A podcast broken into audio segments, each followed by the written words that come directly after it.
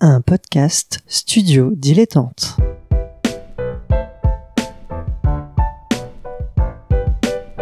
Donc ce que vous proposez comme d'habitude, c'est de la poudre de perlimpin. La République, c'est moi Et je ne me laisserai jamais entraîner par un opportuniste dans cette voie-là. Allez, rangez vos mines boudeuses, rangez vos discours de rageux. Restons polis, le podcast qui explique calmement la politique. Bonjour à toutes et à tous et bienvenue dans Restons Polis, le podcast qui vous explique calmement et sans prise de tête la politique. Je m'appelle Adrien et avec mon camarade Nemo, tous les lundis, on explique c'est quoi la droite, la gauche, c'est quoi... euh, bah tiens, aujourd'hui, qu'est-ce que ça va être Nemo? Ben, ça va être le Sénat. Et bon retour, Adrien. Merci, merci beaucoup. J'ai essayé de garder la maison en attendant. Et oui, j'ai vu ça. C'était, mais oui, j'ai j'ai écouté ça avec euh, beaucoup d'attention. On en a un peu débriefé hors micro, euh, comme euh, nos, nos auditeurs et auditrices peuvent l'imaginer. Euh, Très bien sur Adore Philippe. J'aurais plein de petites choses à dire sur le nucléaire, mais c'est mon petit fera- côté écolo qui parle. on fera le match retour. C'est ça, oui, quand, voilà, quand on aura l'occasion d'en parler. Et d'ailleurs, n'hésitez pas, si vous avez des commentaires, vous aussi, à les faire. On a un Twitter euh, pour ça. Tout à fait. Et euh, alors, bah, sur ce petite note de musique, Ah oui. La Chambre dit au Sénat, vous retardez le char de l'État. Tirant à droite constamment, vous trouvez toujours qu'on marche trop vivement. Vous siégez tous les 15 jours, ça peut pas durer toujours. Le Sénat répond chez vous, on ne voit que de jeunes fous. Vous avez beau faire du bruit et travailler même quelquefois la nuit, la roue n'en fait pas plus de tour et ça peut durer toujours. Alors là, c'était un peu à la dernière minute que j'ai trouvé ce truc-là. Ah bah ça sent la France de 2020. Ça sent la De, de 1920. Ah bah, alors, de 1900, alors je crois que c'est les années 30. euh, Ah ouais.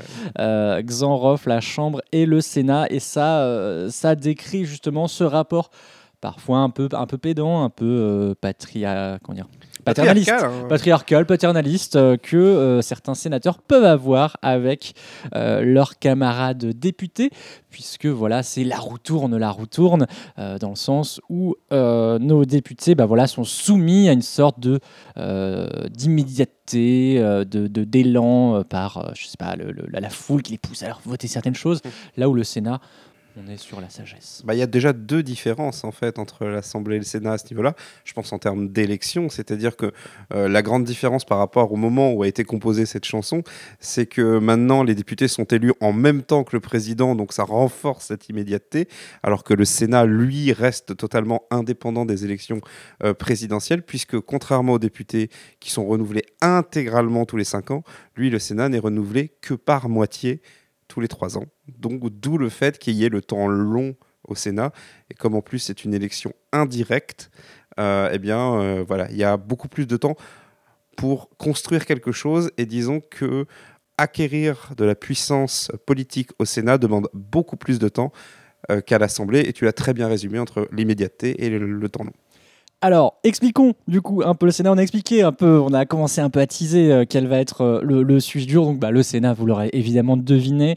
Euh, le Sénat, donc, c'est euh, 348 personnes qui bah, sont élues.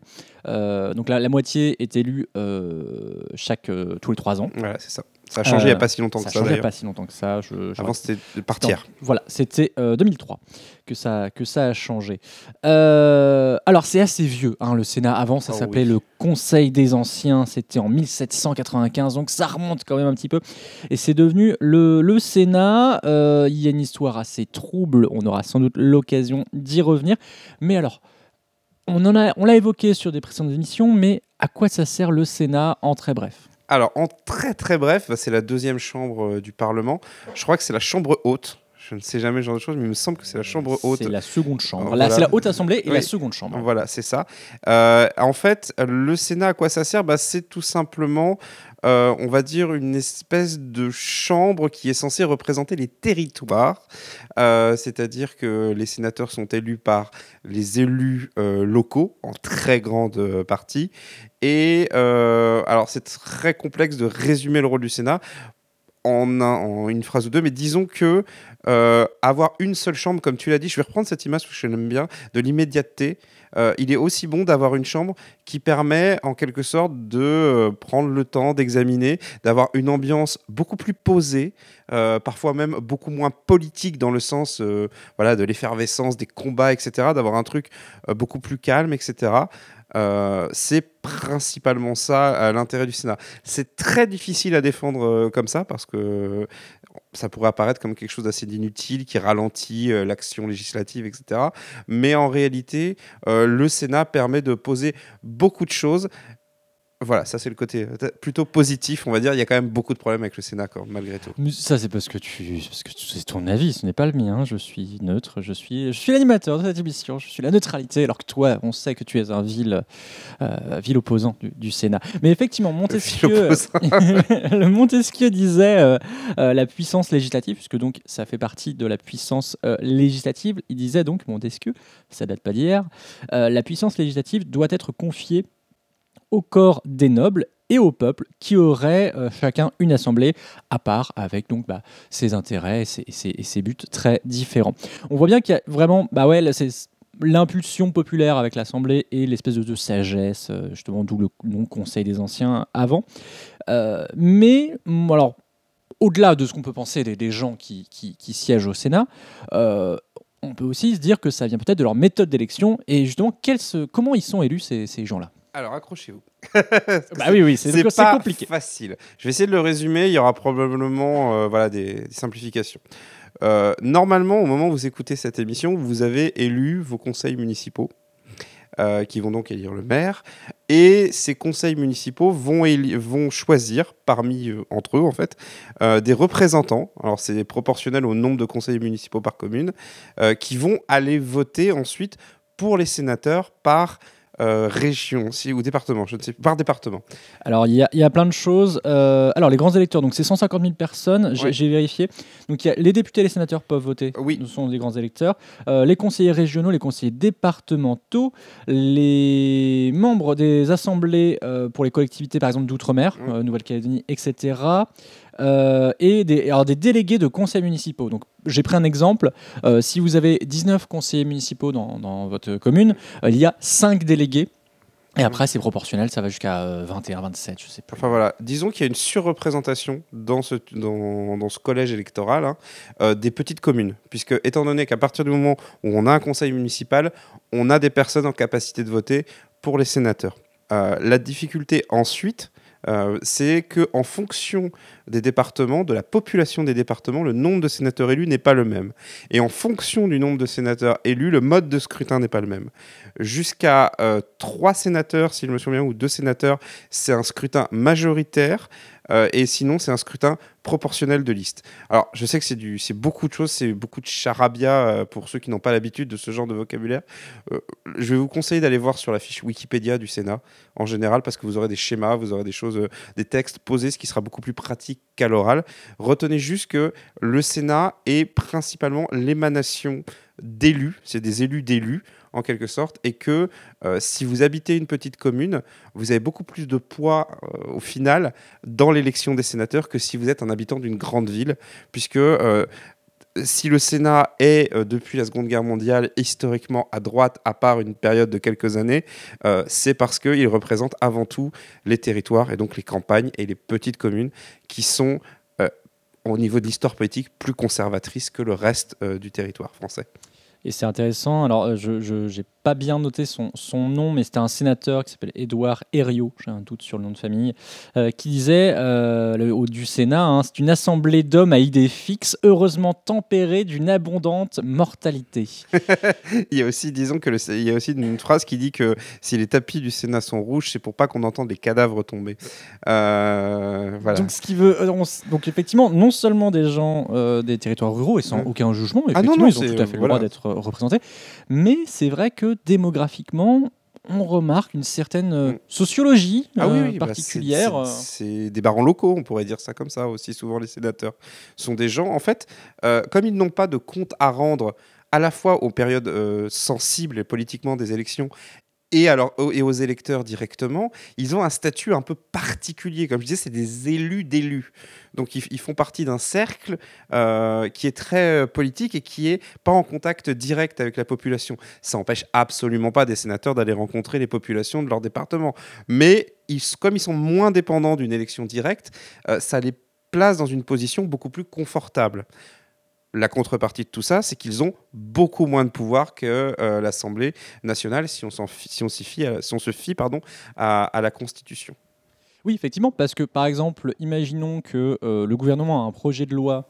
euh, Sur les retraites, Par exemple, euh, alors je n'allais pas prendre celui des retraites puisque c'est- c'est trop actuel et, et- et l'idée oui, aussi. c'est- un sujet, peu importe. C'est un sujet. Voilà. Euh, Imaginons le- que euh, le gouvernement a un projet de loi sur les retraites.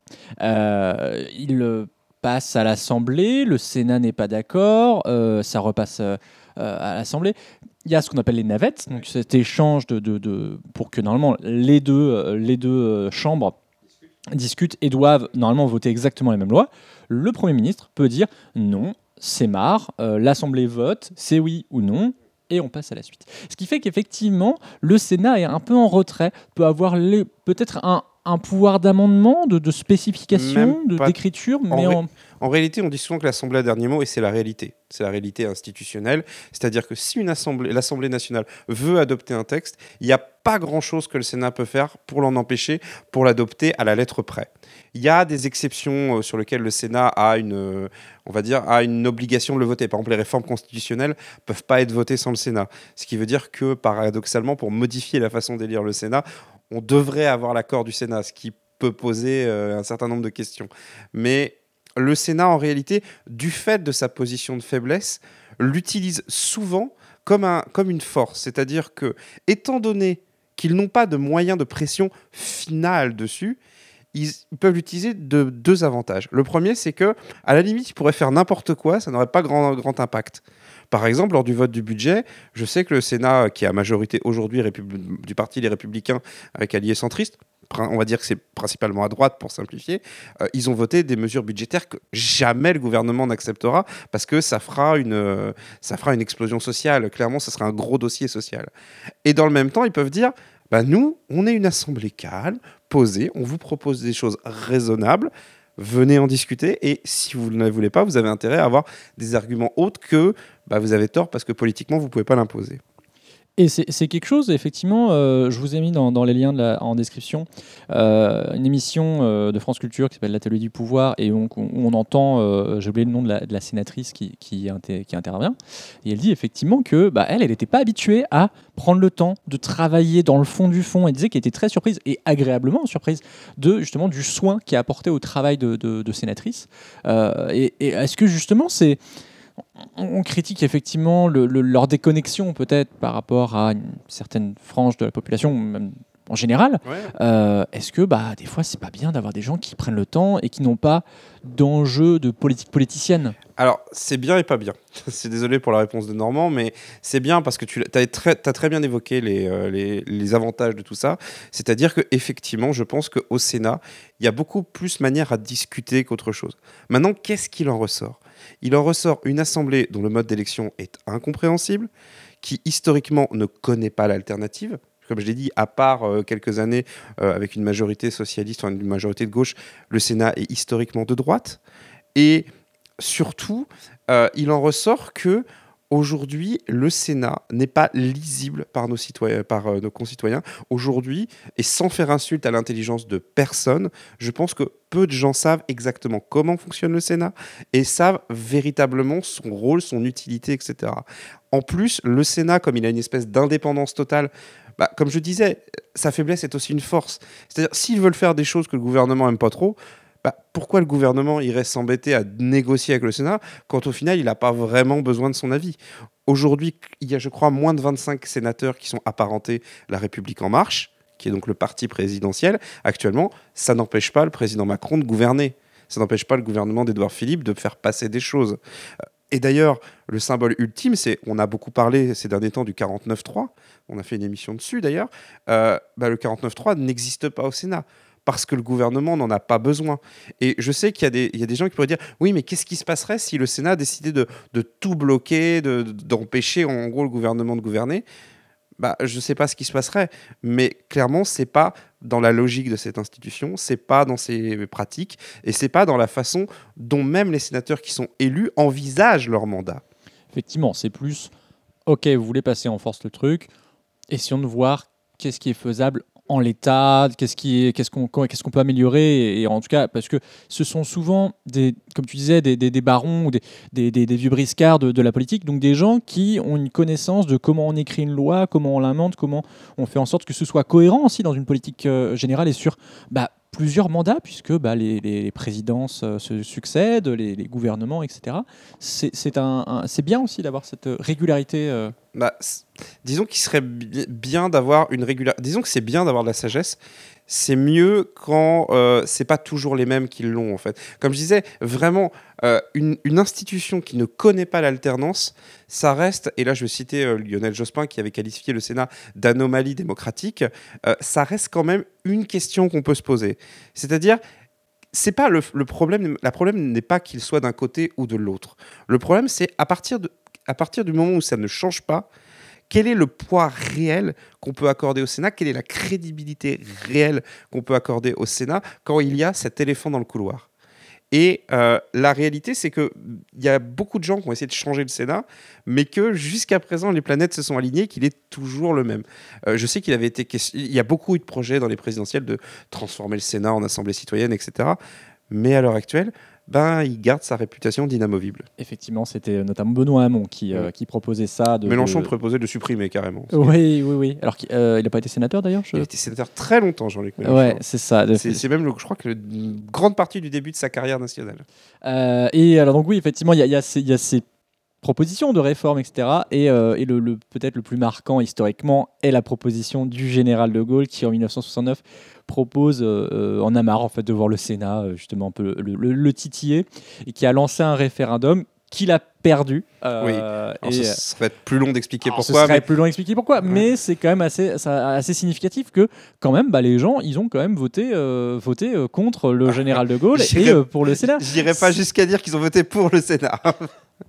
Après tout, ça, Euh, ce sont les territoires. mais, mais clairement, là, je vais faire une proposition un peu démago, mais si on faisait une- un référendum, bon, pas, pas en ce moment vu les circonstances, mais si on faisait un référendum hypothétique sur la suppression du Sénat, pour moi, le résultat ferait peu de sens tellement cette institution euh, est euh, incompréhensible. Le seul moyen de savoir, Ce ce, serait de le faire, le mais- faire. Euh, dernière question, parce qu'on a, on commence à dépasser les, les- les 15 minutes euh, que, que l'on vise. Euh, c'est est-ce que justement le, le Sénat n'a pas un autre rôle que en fait celui qu'il a à la base? Et je pense notamment à une petite affaire qui a fait, Ah oui, que qui a fait les, les d'un d'un certain été, qui était l'affaire Benalla, où parce que non seulement le Sénat a un rôle effectivement législatif, mais il a aussi un rôle d'enquête et de questionner euh, avec bah, certains droits que d'autres n'ont pas, euh, de, faire venir des gens. Et, notamment dans l'affaire Benalla, on a senti qu'il y avait une vraie euh, prise en main de cette, de ce- de cette affaire Benalla. Bah, disons que le Sénat, pour revenir sur, sur les droits, l'Assemblée nationale avait autant le- de droits que le Sénat d'enquêter sur l'affaire Benalla. Euh, mais je reviens à ce que tu as dit au tout début, et je suis désolé, j'insiste un peu, mais je trouve que l'image est, est très bonne. C'est-à-dire que là où l'Assemblée était tempétueuse, le Sénat s'est dit calmons-nous. Et on va faire les choses bien. Et du coup, bah, les gens ont un peu découvert le rythme du Sénat, le rythme, le fameux rythme de sénateur. hein. Mais euh, ils ont découvert donc Philippe Bas, le président de la, de la commission. Et euh, ils ont découvert, on va dire, le bon côté du Sénat, on va dire. Et parce qu'effectivement, il y, a- des bons côtés. Mais euh, est-ce que ça durera Et est-ce que les gens se disent oui, c'est mignon, c'est un petit peu archaïque, on va dire, un peu vieux, mais effectivement, c'est important. Donc oui, il y a des choses importantes au Sénat. Oui, il s'y passe des choses très bien. Et oui, les discussions et les débats ont de l'intérêt. Mais, et là j'en terminerai par d'un point de vue très personnel, je pense que cette, cette institution euh, ne pourra pas continuer pendant des dizaines et des dizaines d'années à ne pas bouger. L'Assemblée euh, bouge, il n'y a pas de raison que le Sénat n'y passe pas un jour, et ou alors il doit se résoudre à rester un éternel euh, bavard. Et cette année, justement, va être très intéressante sur le Sénat. Et euh, je vous invite à euh, suivre l'actualité là des, des- des mois à venir, puisque euh, on est donc ça fait trois ans les dernières élections Donc c'est en sénatoriales. 2020. ouais. Donc c'est en 2020 et donc la moitié du Sénat devrait. Bah, va, va, va changer. Enfin, la question qui, les questions qui se posent sont multiples. Je vais très vite parce que je sais qu'on est, qu'on est à, à- à court de temps. C'est est-ce que les partis, on va dire, un peu nouveaux qui sont en déjà, est-ce que les partis, genre Europe Écologie Les Verts, etc., La République En Marche, vont vraiment investir euh, la campagne sénatoriale? On peut penser aussi à la France Insoumise euh, ou, euh, ou, même le Front National, le Rassemblement National. Est-ce qu'ils vont vraiment investir des billes? Ce sera la question clé. Est-ce que le Sénat va rester une institution à part ou est-ce que d'autres partis vont essayer de l'investir pour essayer de s'en emparer? Et ce qui changerait beaucoup de choses à l'équilibre de ce vieux palais.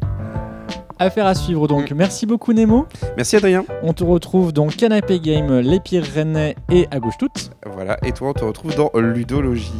Merci à Suzy Q pour le générique et euh, la petite citation du mois. Alors ah. j'ai failli euh, aller réécouter l'émission pour euh, retrouver ta, ta, phrase de fin. mais là, hasard de mes notes, j'ai une citation que j'avais notée pour une autre émission qui est La politique me passionne, mais dès qu'elle devient politicienne, elle cesse de m'intéresser. On espère qu'on n'a pas fait de politique politicienne et on espère surtout qu'on vous a intéressé. À la semaine prochaine. À la semaine prochaine.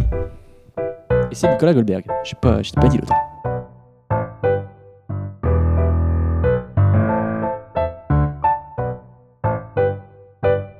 Pour soutenir ce podcast et l'association qui le porte, rendez-vous sur tipeee.com slash studio-dilettante.